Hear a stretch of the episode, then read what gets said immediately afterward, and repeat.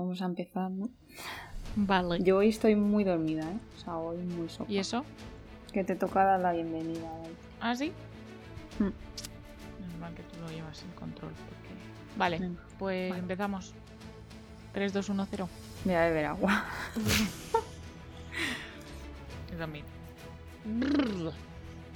Bienvenidos a La Geek de al lado, un podcast por... ¿De ¿Qué que te ríes? ríes? Porque De te estoy viendo reírte a ti. Pero no, ni siquiera me he llegado a reír. Sí, te has-. Te has, te has aguantado la risa que te he visto la cara. Porque si no es a, si no es a la quinta, no... Ya. A la primera no vale.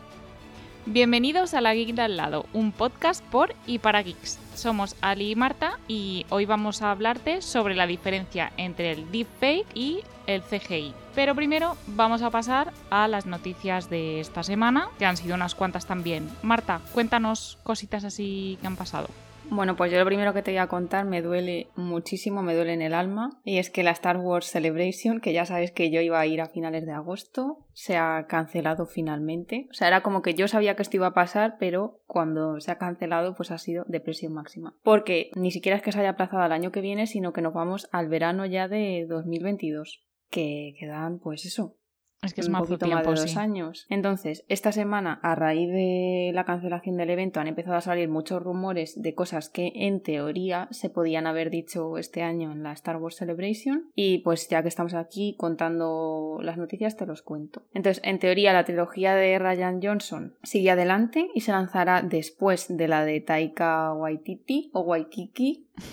Luego también te cuento que Anakin podría aparecer en la serie de Obi-Wan y que Iwan McGregor ha confirmado que la serie Kenobi se va a rodar con, la con tecnología de pantalla gigante y eso evitaría que el equipo tuviera que viajar para recrear los escenarios, sobre todo de desiertos y cosas así.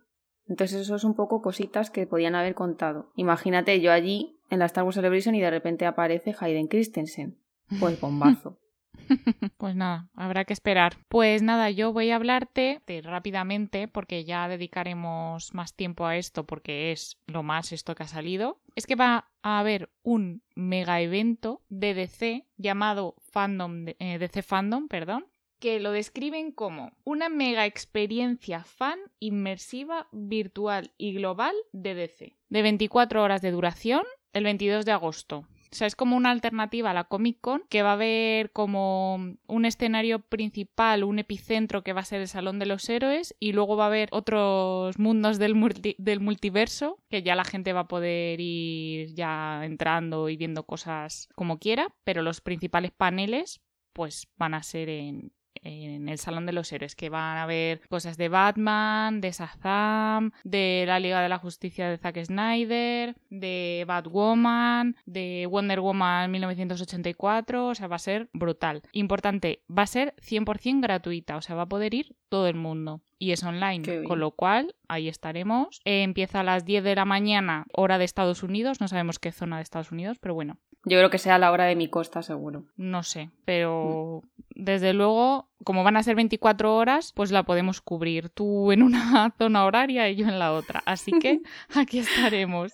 ya ves. Así que nada, 22 de agosto, todos atentos a la DC Fandom, que va a ser un evento brutal. Qué guay. Y bueno, añado como inciso, ya que mencionamos esto de DC, que ha salido ya como un mini teaser de la, de la Justice League de Zack Snyder, muy cortito, de nada, 30 segundos, pero bueno, ya podemos ver alguna cosita. Os recomendamos que vayáis a verlo. Lo hemos puesto en Twitter, seguidnos en Twitter. La guía de al lado, que lo vais a ver todo esto nada más sale. Y bueno, Zack también ha confirmado que va a cambiar el color del cielo, que esto pues a simple vista pues dirás pues qué tontería, pero tiene que ver con la temática de la peli, cómo la va cambiando la visión de Zack Snyder. Y que también van a quitar todo el humor, porque bueno, ya sabemos que el cine de Zack Snyder es como más serio, más oscuro y tal, así que todos los, los chascarrillos que tenía la película que no pegaban mucho, pues que lo van a quitar prácticamente todo. Así que vamos a ver una peli totalmente diferente, está claro. Bueno, pues ya que estamos hablando de DC, eh, últimamente está en boca de todos la película individual de Flash, que va a ser Flashpoint, seguramente para 2022. Y bueno, estaba viendo rumores de que iba a aparecer ya Batman,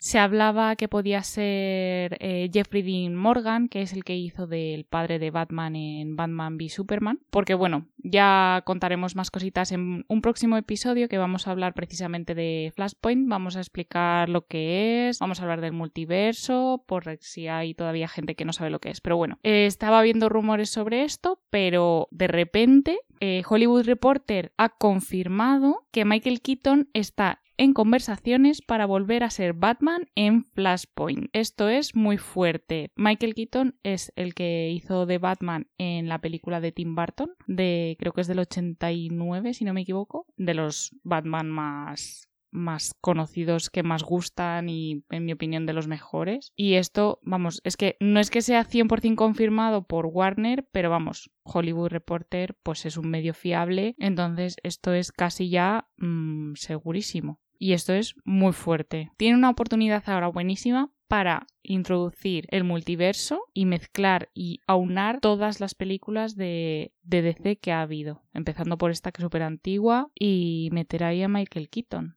que va a ser genial. Que además recordemos que también vamos a tener a Michael Keaton en Marvel. Sí, va a estar en las dos franquicias. Pues supongo que habrá que esperar a, que nos cuenten más, ¿no? Seguro que en la DC Fandom salen más cosas de estas, más noticias. Bueno, Ali, pues yo te cuento que los Oscars del año que viene se han retrasado a abril, ya no van a ser en febrero. Y al poquito rato se retrasaron también los BAFTA, con lo cual yo creo que el resto de premios se irán retrasando también. Ya veremos qué pasa con eso. Y te quiero contar también que es que en los Oscars de 2021, los premios van a tener la diversidad racial como requerimiento para optar a Oscar a la mejor película que eso antes no se hacía, pero bueno, a raíz de todo lo que ha pasado aquí en Estados Unidos, pues han tomado esa decisión que a mí la verdad es que me parece una buena manera de, de meter más diversidad en las películas.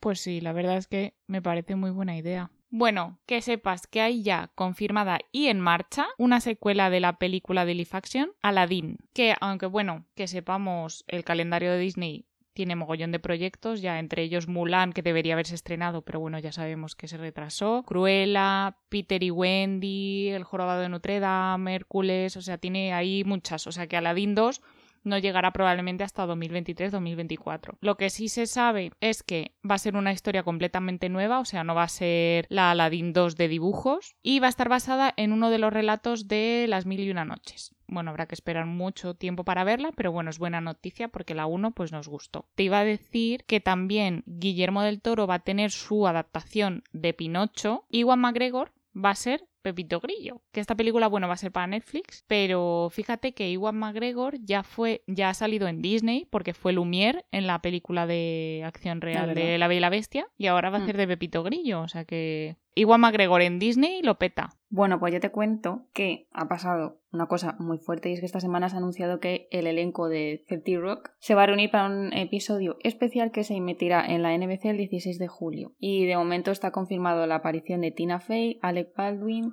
Tracy Morgan, Jay Krakowski y Jack McBrayer, o como se diga que ya sabéis la pronunciación de este podcast. Así que bueno, esto es muy fuerte porque la serie se acabó hace ya un montón de años y que se reúnan, pues eh, está bien. ¿Qué más? Pues mira, Kirsten, ¿cómo es? ¿Kristen o Kirsten Stewart? Kristen. Y encima me he dado cuenta que en realidad se tendría que decir, es que me di cuenta ayer, ¿vale? Que creo que aquí dicen Stuart, no Stewart, que yo tengo lo de Stewart como súper arraigado, que es de toda la vida Kristen Stewart, y creo que en pues realidad yo también digo Stewart. Es Stuart, ¿no? Stewart para adelante. Que ya sabemos que es la de Crepúsculo, claro, que va a hacer la película de los últimos tres días de la vida de Lady Di, que se va a llamar Spencer, y la protagonista va a ser esta mujer. Pues es que a mí me da la sensación de que esa chica tiene siempre la misma cara. En Crepúsculo sí, va todo el rato con cara de atontadilla con la boca abierta. Sí, de... Chica, no puedes estar con esa cara si se te viene Edward Cullen a declararte, que si se viene Edward Cullen a acostarse contigo, que no sé. Que si te viene a atacar un vampiro, es que siempre tiene la misma cara, tía. Y luego, por otro lado, Jamie Foxx va a dar vida a Mike Tyson en un proyecto que por fin ya le han dado luz verde y el actor está ya haciendo un cambio de su físico para ponerse ahí súper fuerte para hacer este papel. No sé si leí el otro día como que ha dicho que hace 100 dominadas diarias. ¿Que, Yo no hago ni una. Yo no hago una, ¿no? Vamos, es que no creo que no lo he intentado. No sé si lo he intentado alguna vez.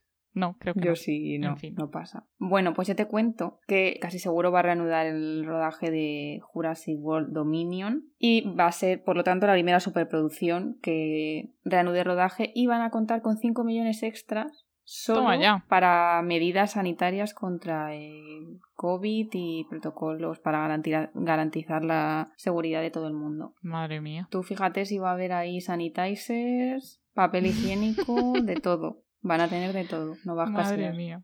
Y luego te cuento también que Avatar 2 ya reanuda su rodaje en Nueva Zelanda, que en el podcast anterior comentábamos que casi seguro, pues ya sí. Y te cuento también que la peli de las brujas de Anne Hathaway se retrasa de momento indefinidamente. Pues James Gunn ha dicho por stories, me encanta esto, tío, lo de que la gente diga las cosas por redes, así de estar por casa, me encanta.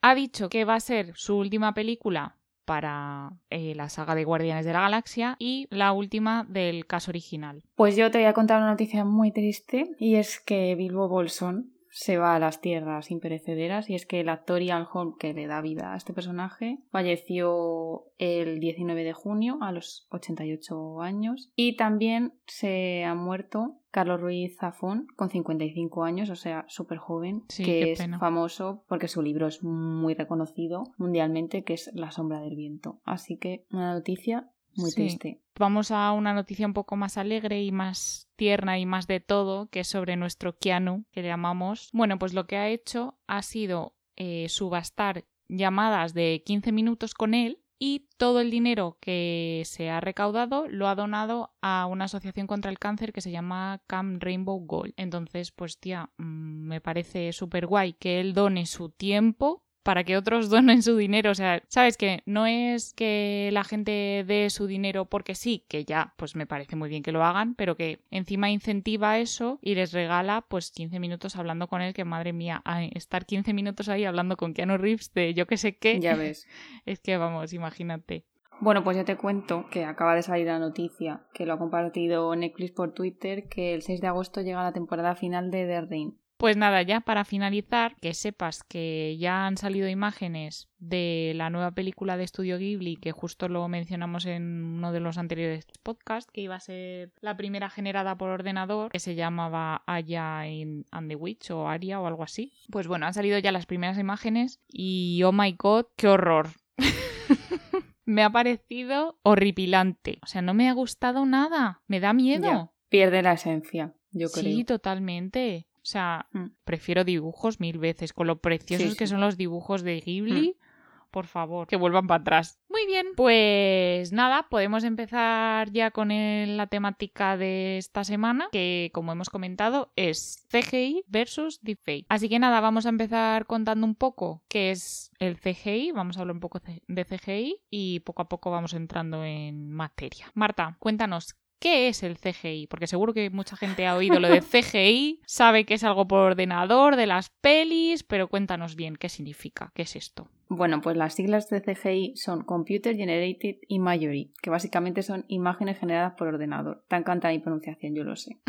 Por supuesto. Entonces, básicamente, esta tecnología en lo que se basa es en generar imágenes por ordenador que parezcan realistas. Entonces, como dato curioso, te puedo contar que Desafío Total, que hablamos hace poquito de ella, la peli de 1990 protagonizada por Arnold Schwarzenegger, es donde se vio por primera vez la tecnología CGI en el cine. Y esta tecnología se puede utilizar para crear paisajes, monstruos, trajes, rejuvenecer a los actores, o hacer que los coches y las escobas vuelen como en Harry Potter. O como, por ejemplo, en Los Vengadores. Hay muchas escenas que se han rodado en Atlanta y luego por CGI se ha transformado la ciudad y te lo han puesto que están ahí en mitad de Manhattan. Pues nada, con su ayuda es que los directores pueden registrar los movimientos de los actores reales y transferirlos a un modelo generado por ordenador. Entonces, ¿qué pasa? Que los protagonistas tienen que llevar los trajes estos que hemos visto muchas veces en los making of y tal, que llevan como un montón de puntitos, también en la cara y tal. Entonces esto lo recoge una, o sea, lo refleja una luz infrarroja que es emitida y recibida por un sistema de cámaras especiales. Entonces, pues los actores tienen que moverse dentro de una especie de rejilla de coordenadas y todo esto pues acaba en el ordenador. Y luego ya un software transfiere los movimientos del actor al modelo digital, que puede ser, pues en este caso, un monstruo o un, yo que sé, con el, con el traje puesto o lo que sea. Sí, que esto, por ejemplo, es lo que hemos podido ver con Mark Ruffalo haciendo de Hulk, ¿no? O sea, que le ponían puntitos en la cara cuando estaba grabando y todo eso. Sí, sí, sí. Es que hay muchos, hay muchos vídeos de estos de, ya te digo, de making of de distintos, de distintas películas y distintos actores con esto. Por ejemplo, pues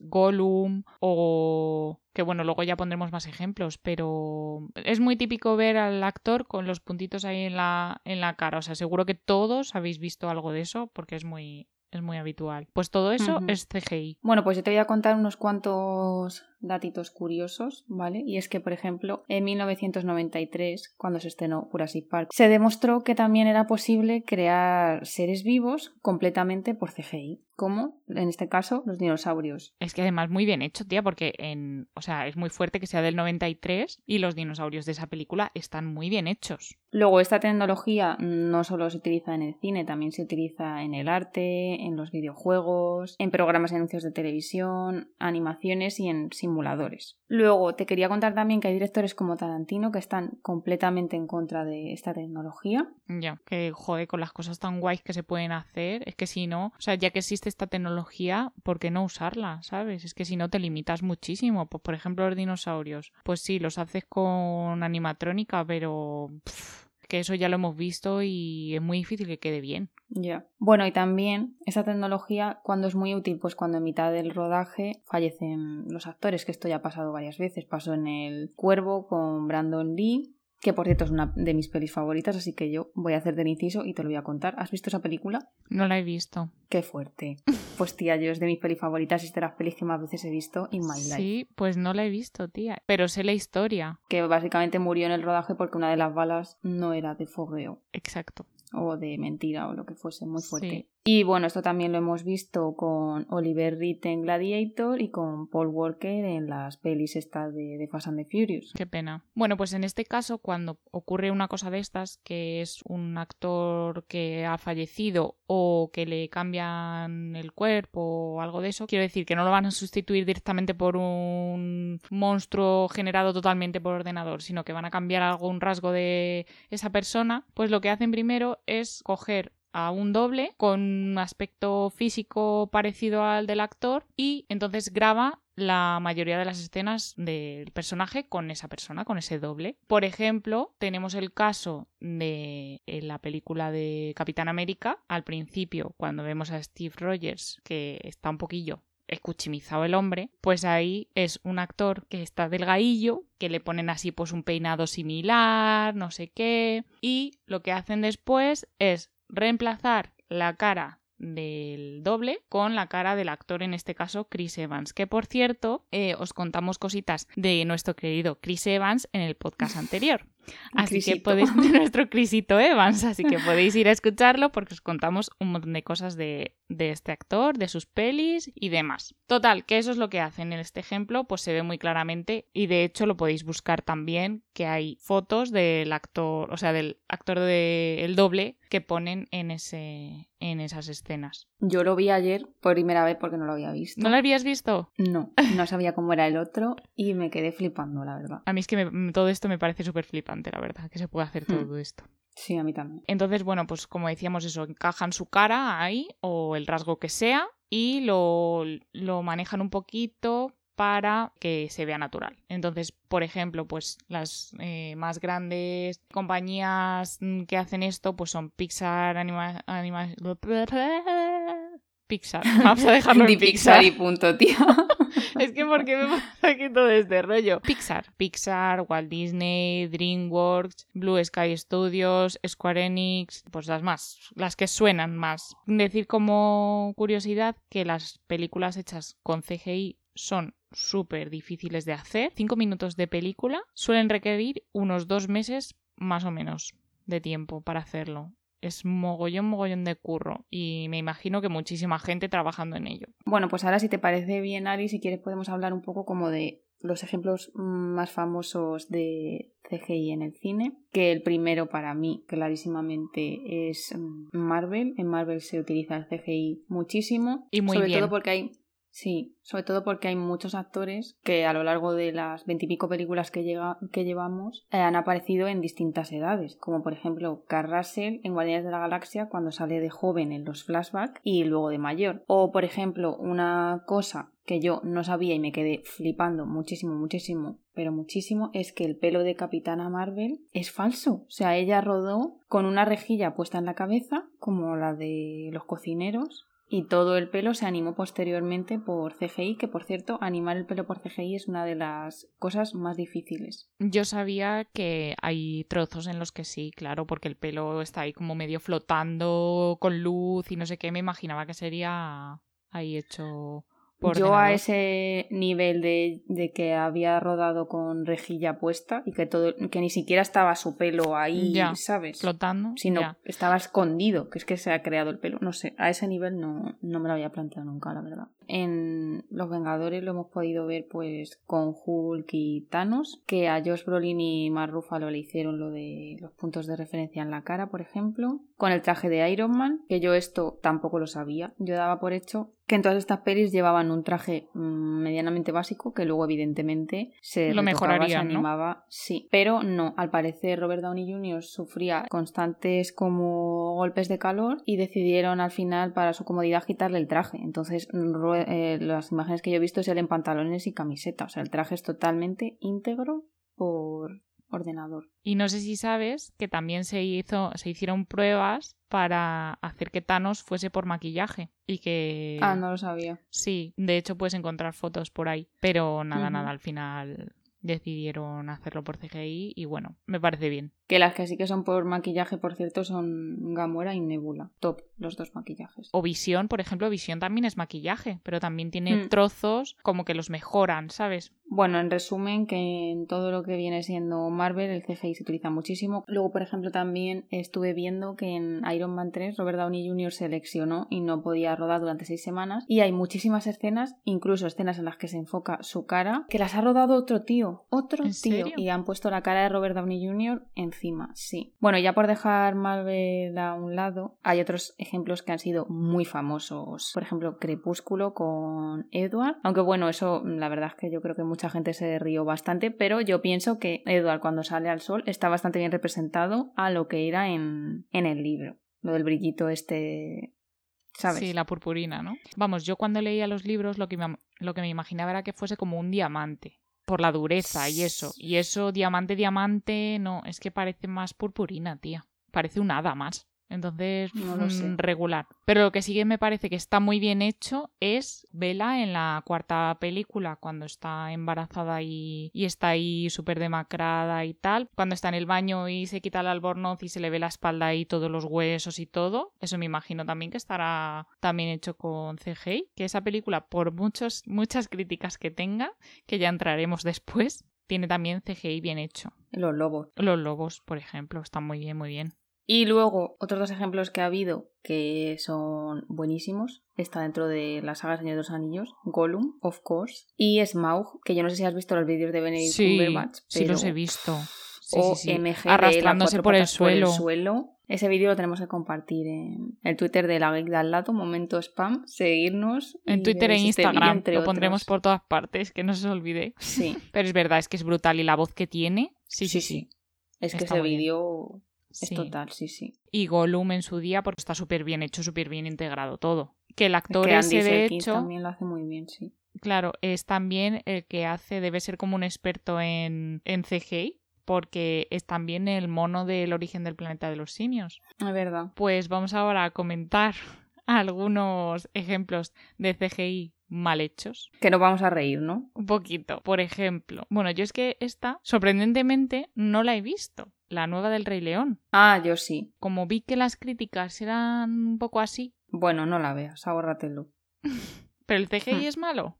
Sí. Eh, ¿No has visto ni siquiera el tráiler? Es que, mm, no sé, Simba a ver, yo lo que tenía entendido es que visualmente la película está muy bonita, pero que claro, que son los leones y eso que son tan realistas que pierde la gracia de la película original, que se veía la expresión de, de los leones y de los personajes como si fuesen personas, ¿sabes? Muy raro, o sea, es que ha quedado una combinación muy rara. A mí no, Ya te digo que no me gustó. Luego, otro ejemplo que tampoco he visto, pero esta sí que he visto fotos, ejemplos, eh, reacciones de la gente, en plan, eh, Dios mío, ¿qué es esto? Es espeluznante, que es la última película de Cats. Sí, sí, yo sí la he visto. He pagado incluso, ¿eh? He pagado por ver esa peli que se estrenó cuando ni siquiera estaba toda la parte de, no sé si lo sabías, de No. efectos visuales terminada. ¿Qué me estás De hecho, mientras estaba ya estrenada, estaban terminando la película. Sí, sí, sí. Pero ¿y eso? ¿Qué cutrez? Eso horrible. Yo me reí muchísimo viéndolo. pero porque es que era muy surrealista. Sí, todo. pero la peli no es de risa, ¿no? No. La peli seria y se han cargado el musical de Cats. Joder. No sé en qué momento el concepto de esos gatos así, Los gatos gélicos. es que no sé, no sé en qué momento eso les pareció bien. Pero es que ya no solo es eso, es que tú ves el reparto, que por cierto sale Taylor Swift, Ya.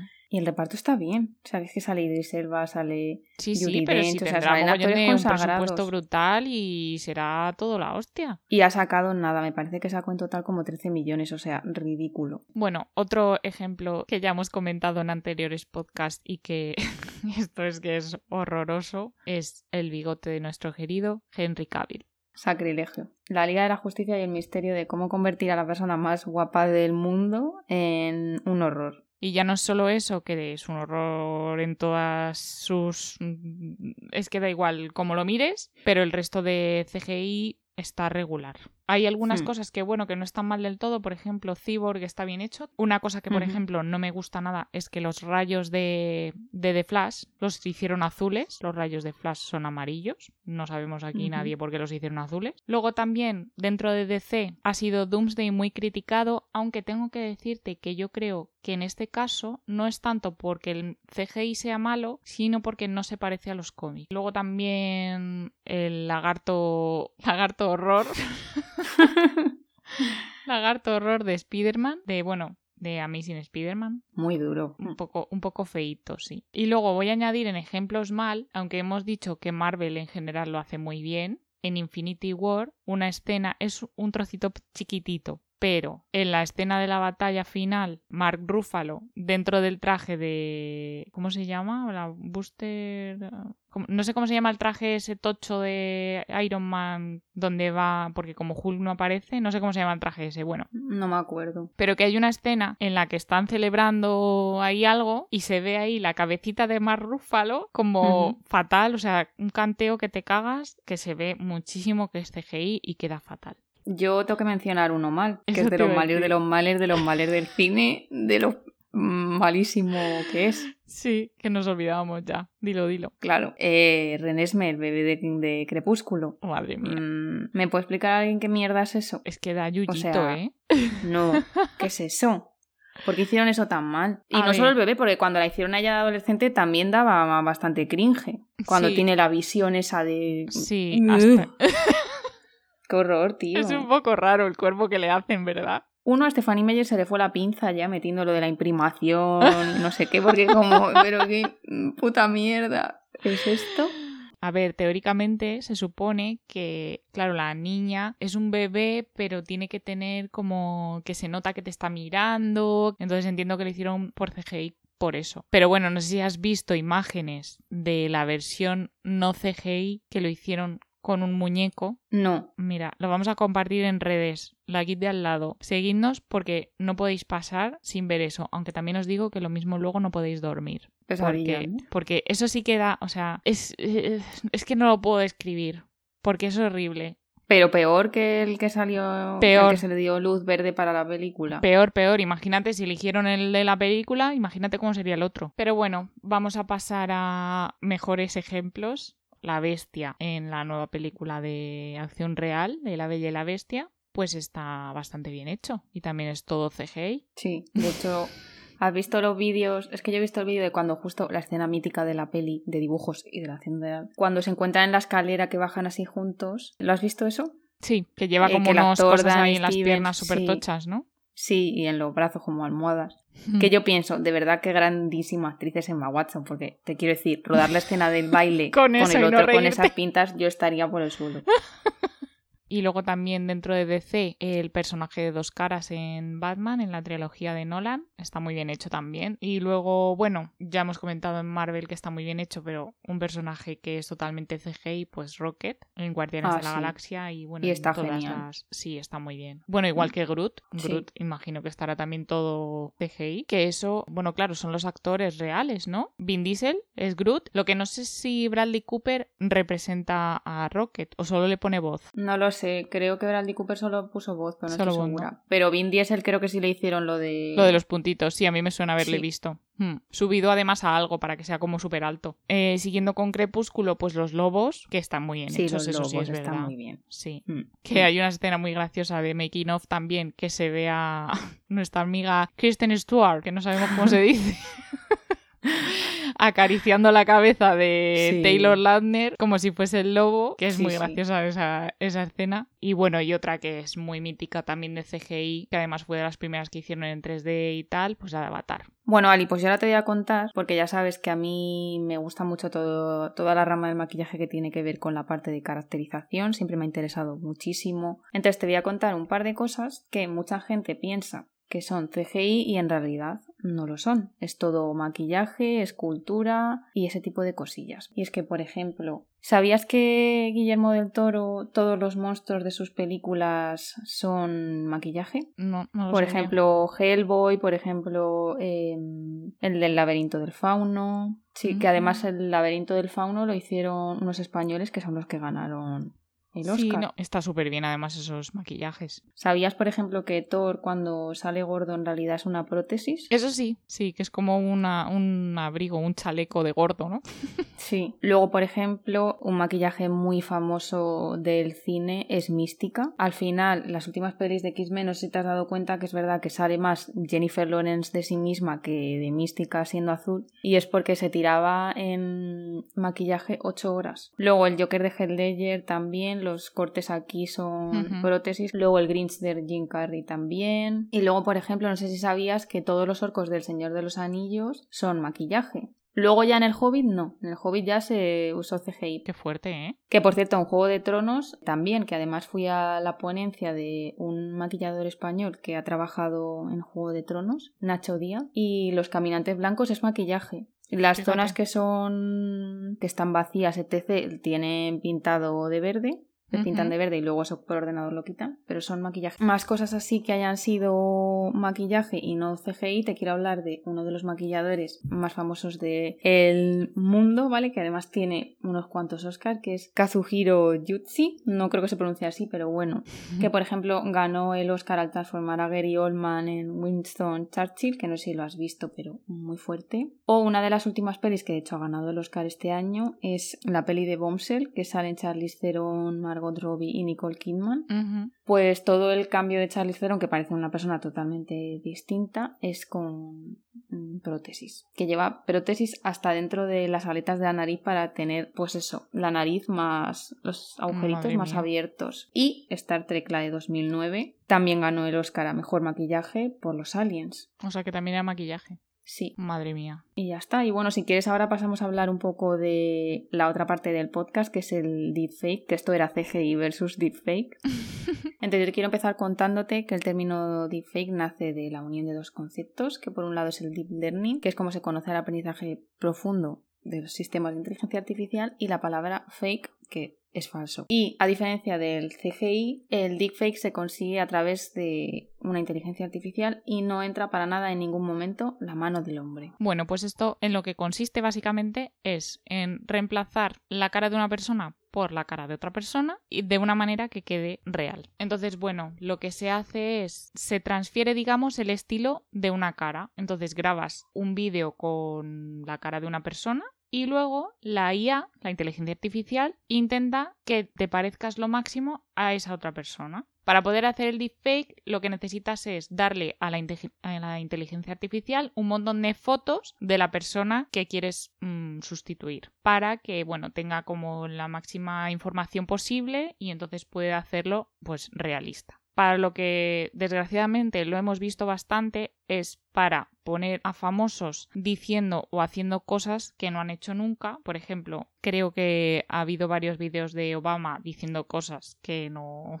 que no dijo. O, por ejemplo, poniendo caras de actrices como Emma Watson o Gal Gadot en películas porno. Qué triste y asqueroso, por cierto. Sí, sí, o sea, esto fatal. Entonces, esta tecnología está mejorando muchísimo, cada vez se ven mejores resultados y entonces, claro, pues en Estados Unidos desde julio de 2019 están empezando a penalizar la distribución de imágenes y vídeos pornográficos falsos. Hay que decir que todo esto la verdad es que se ve súper realista. También se está utilizando para eh, sustituir actores en distintas escenas de películas, en plan para hacer cómo se vería tal actor en el papel de este otro, para hacer como fancast y cosas así. Entonces uno de los canales más famosos que hace esto eh, se llama Control Shift Face y pues lo que hace es eso, sustituir caras de estrellas en escenas icónicas de pelis como Jim Carrey por ejemplo en El Resplandor o Sylvester Stallone protagonizando Terminator 2. Hay algunos ejemplos que son brutales. Por ejemplo, uno que a mí me ha encantado es ver, que bueno, yo sé que tú también estás encantada con esto, es ver a Tom Welling, nuestro querido Tom Welling, Clark Kent en Smallville, por fin con el traje de Superman en una escena de Man of Steel. Adoramos a Henry Cavill, pero ver a Tom Welling en esta escena, que encima está súper bien hecho. Y tengo que decir que ese vídeo eh, no es de este canal que hemos mencionado, es de otro canal que se llama Harkan, creo que es. Que otro que tengo que comentar también es una escena en la que sale el Superman de Kingdom Come, Brandon Routh, en Crisis en Tierras Infinitas, que está sustituido por Christopher Reeve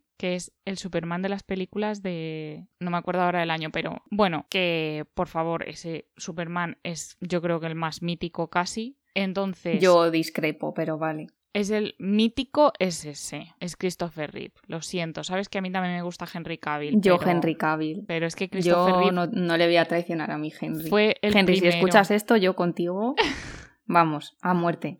Los demás me dan igual, inclusive Tom Welling. Ahí bueno, el caso es que podemos ver a Christopher Reeve como ya con canas, mayor, haciendo del Superman de Kingdom Come y la verdad es que es brutal. Bueno, y así por seguir con Superman, hay uno, y fíjate que no es ni siquiera de los mejores vídeos de deepfake que yo he visto, que es arreglando la Liga de la Justicia, poniendo a Henry Cavill bien. Te sale el vídeo dividido con Henry Cavill por CGI, que odiamos todos que por favor borrar esa imagen de mi cabeza, con Henry Cavill guapo, precioso, bien. Sí. Yo soy muy fan de esta nueva técnica. Y hablando de Henry Cavill, yo te quiero contar que otro vídeo de los que he visto, cuando tú crees de verdad que no, no te puede gustar ya más Henry Cavill, llega alguien y me pone a Henry Cavill en el personaje de Lobezno. Pues yo me muero, yo me muero con eso. Y es que ya digo, enamoramiento elevado ya a más mil. Sí. Luego también hay uno muy mítico que es Tom Holland en el papel de Marty McFly en Sí. Regreso al Futuro, que está súper bien hecho. Es que además,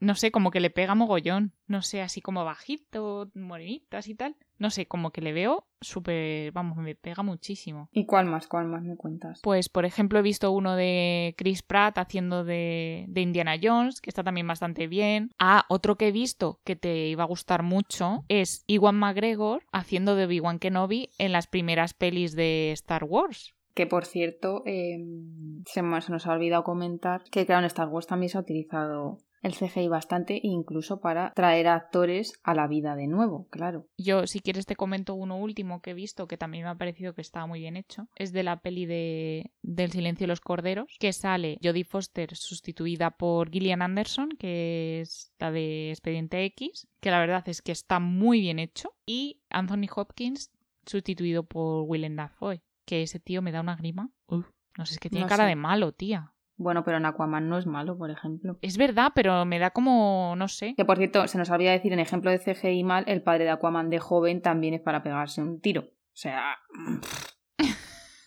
bueno, pues yo te quiero decir que se cree que lo visto en la peli de Géminis de Will Smith y en la del irlandés va a ser posiblemente eh, sean los últimos modelos 100% digitales que yo por cierto no he visto ninguna de estas dos pelis pero sí he visto el tráiler de Géminis y vergüenza Sí, ajena o sea para mí está mm, fatal. Entonces se cree que van a ser los últimos modelos 100% digitales que no utilicen ninguna clase de inteligencia artificial. Así que eh, en teoría parece que va a ir un poco la cosa por ahí, va a ir cambiando más hacia, Del CGI vamos, al deepfake, a utilizar sí, a utilizar algún tipo de inteligencia artificial. ¿Tú qué opinas? ¿Crees que va a mejorar el cine? ¿La inteligencia artificial? ¿Que no? Esto me imagino que será, depende de cómo lo uses, cuánto lo sepas usar. Y hemos visto deepfakes muy buenos y hemos visto deepfakes muy malos. Entonces, pues esto es como todo, el dinero que quieran invertir y, y a la gente que contraten para hacerlo, porque ya hemos hablado que la gente que hizo lo del bigote de la Liga de la Justicia no debería trabajar nunca más, ¿verdad? Entonces yo creo que depende de eso, pero a mí me parece bien, porque de momento lo que he visto me gusta. Yo creo que va se va hacia esa tendencia también. No sé, que puede ser eh, especialmente útil pues eso cuando mueren actores o se quiere volver a traer actores a la vida, ese tipo de cosas. Muy útil ahí, sí. Ahora que estamos, hemos estado hablando de deepfake, hemos visto tú y yo muchos vídeos y todo eso, si pudieran poner tu cara en una escena de CGI del cine, dime qué peli y qué escena escogerías, tú te querrías ahí ver. Actual, quizá Wonder Woman. O sea, se me ocurrió la pregunta en el momento en el que está, es que me tengo que reír, Lois Lane en la bañera y de repente entra Clark y se mete, me, joder, ver mi cara ahí sería estupendo. No es broma. Yo, Capitana Marvel. Las dos superheroínas ahí de muy bien. Como siempre, antes de despedirnos, ahora ya sí que viene la pregunta oficial. ¿Casarte, besar o matar? Ay, madre, qué miedo me das. El lagarto horror de Spiderman. cualquier gato de Cats a elección propia y cualquier persona adulta, pero con la cara de eh, bebé Renesme. Ah,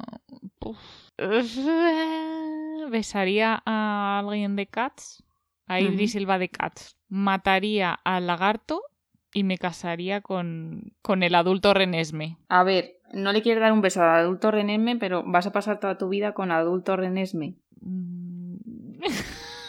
vale, vale, yo respeto, como siempre, vale. No, tienes razón. Es que, pero ¿qué es mejor besar? ¿Me caso con Idris Elba, Cats? A ver, yo me caso con Idris Elba Gato antes, pero bueno. ¿Y, besas, ¿Y besas al adulto Renesme?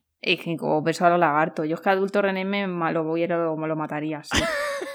Le doy un piquito al lagarto. A esa criatura ahí. Que deje de sufrir. Bueno, pues por mi parte nada más que añadir de todo este tema. Yo creo que hemos comentado de todo. Así que nada, solo nos queda pues dar las gracias por escucharnos un día más. Recordad seguirnos en redes sociales como la guía de al lado sobre todo Twitter e Instagram, que vamos a compartir algunos de los destrozos que hemos comentado aquí. Y nada, que hasta la semana que viene. Travesura realizada. Travesura realizada. no puedo meter la risa. Ah, bueno, que tú me puedes... ¿Qué? que tú me puedes cortar a mí la voz aunque te interrumpa, ¿no? Pues, ¿Y esa, esa E entonces qué? Pues no, pues Stewart. Bueno, pues como se llame esta señora, ¿vas a decir algo? No. Ah. que, me da la sensación de verte hacer así. Sí, pero no, o sea, estaba respirando fuerte. Ay, Jesucito de mi vida.